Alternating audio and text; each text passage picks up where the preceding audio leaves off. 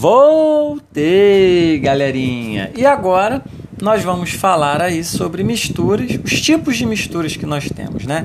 Bom, nós temos misturas que são consideradas homogêneas e misturas que são consideradas heterogêneas.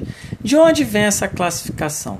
Essa classificação ela vem de acordo com o número de fases que cada mistura tem. Tio, que coisa de doido, o que, que é fases? Olha só para esse material que eu coloquei aí para vocês, do planejamento de aula. Tá vendo esse copo com água? Quando você olha para esse copo com água, você vê uma coisa só, não é? Você só está vendo ali a água ali, certo?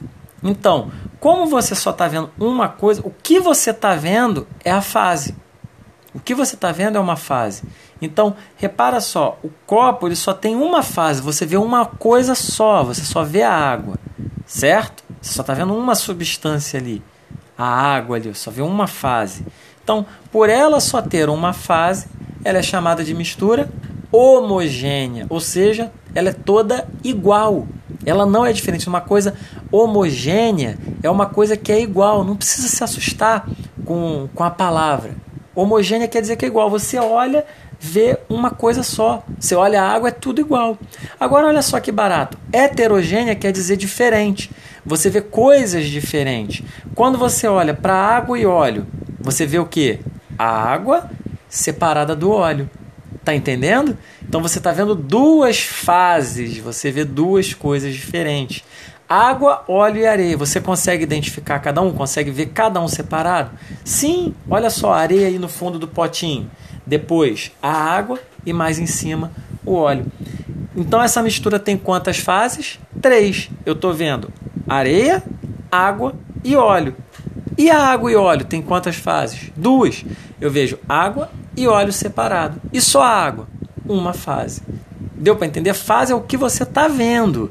Então, misturas homogêneas são as misturas que são todas iguais, é uma coisa só, tudo igual. E misturas heterogêneas são a que você vê fase, você vê etapas diferentes. Você vê um, cada substância separada. Tudo bem? Então, definimos mistura homogênea e heterogênea. Porém, nós temos umas misturas especiais.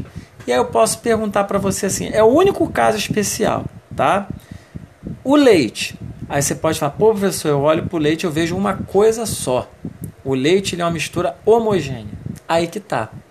Eu vou fazer um parêntese. O leite é um caso especial. Ele é considerado heterogêneo. Por quê? Se eu levar o leite ao microscópio, eu vou ver a parte branca do leite, né, que tem as substâncias, algumas proteínas, e vou ver gordura, as gotinhas de gordura separada nele.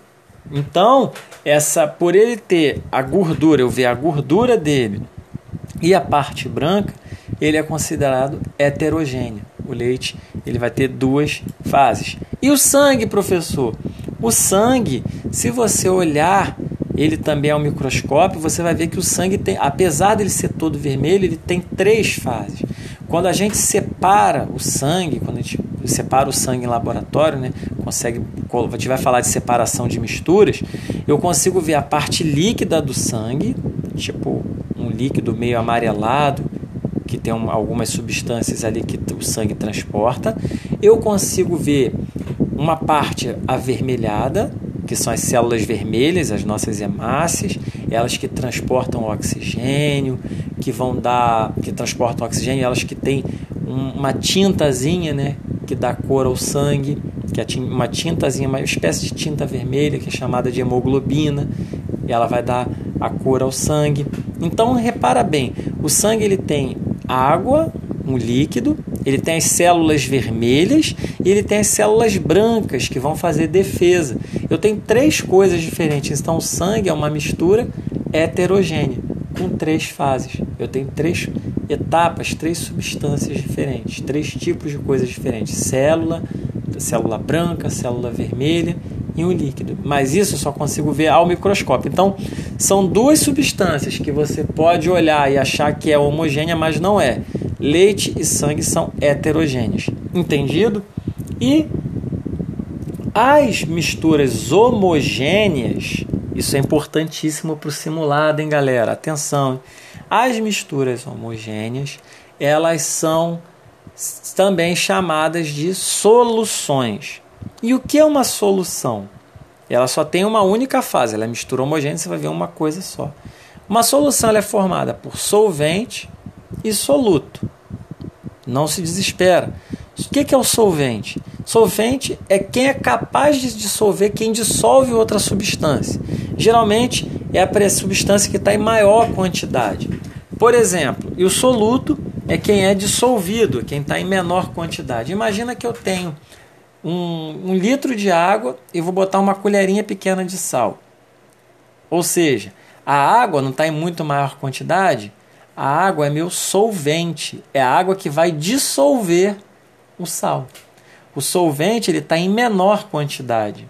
Deu, o soluto, perdão, perdão, solvente está em maior quantidade. Solvente em maior quantidade. O soluto em menor quantidade. O solvente é quem vai dissolver.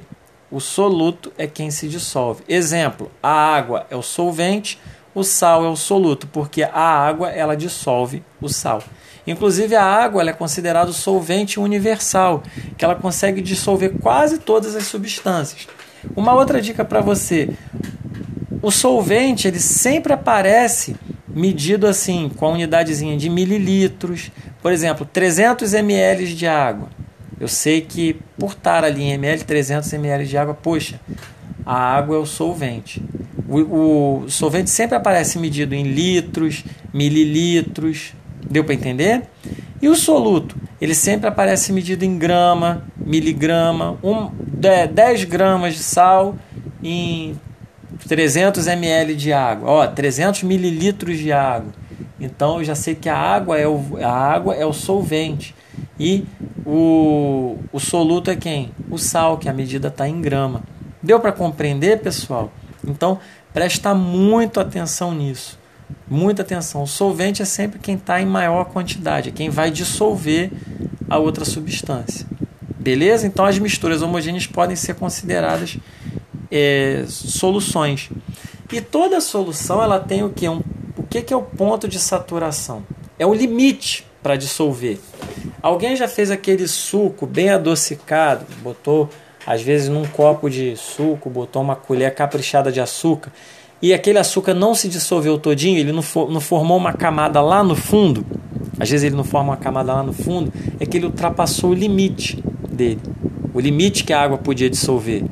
A água chegou no limite, então eu formei aquele açúcar lá no fundo. E aí eu pergunto para você: se você está vendo o açúcar no fundo é mistura homogênea ou heterogênea? A água com açúcar no fundo, heterogênea. Eu estou vendo duas coisas diferentes. Eu vejo a água e vejo o açúcar. Agora, se eu boto só uma pitadinha de açúcar e ela se dissolve toda, ela não vai para o fundo, ela fica toda dissolvida, eu só estou vendo uma coisa só, seria uma mistura homogênea. Deu para entender, galerinha? Então, bem atenção aí com essa questão do limite que uma, um limite que uma, uma substância vai dissolver a outra, né, que é o ponto de saturação. Então, é, quando eu ultrapasso esse ponto, eu vou formar uma, uma quantidade no fundo. Então, aí se eu perguntar para vocês, é, você pode perguntar, tio, então aí, água e açúcar é o que? Vocês vão me responder assim, depende. Depende, tio. O açúcar, ele ultrapassou o limite, ele está no fundo? Ó, oh, não, ele está no fundo. Ah, se ele está no fundo é mistura heterogênea. Não, ele não ultrapassou o limite, ele ficou todo dissolvido. Homogêneo. Então depende. Beleza, galerinha? E aí a gente vai falar agora sobre a separação de misturas.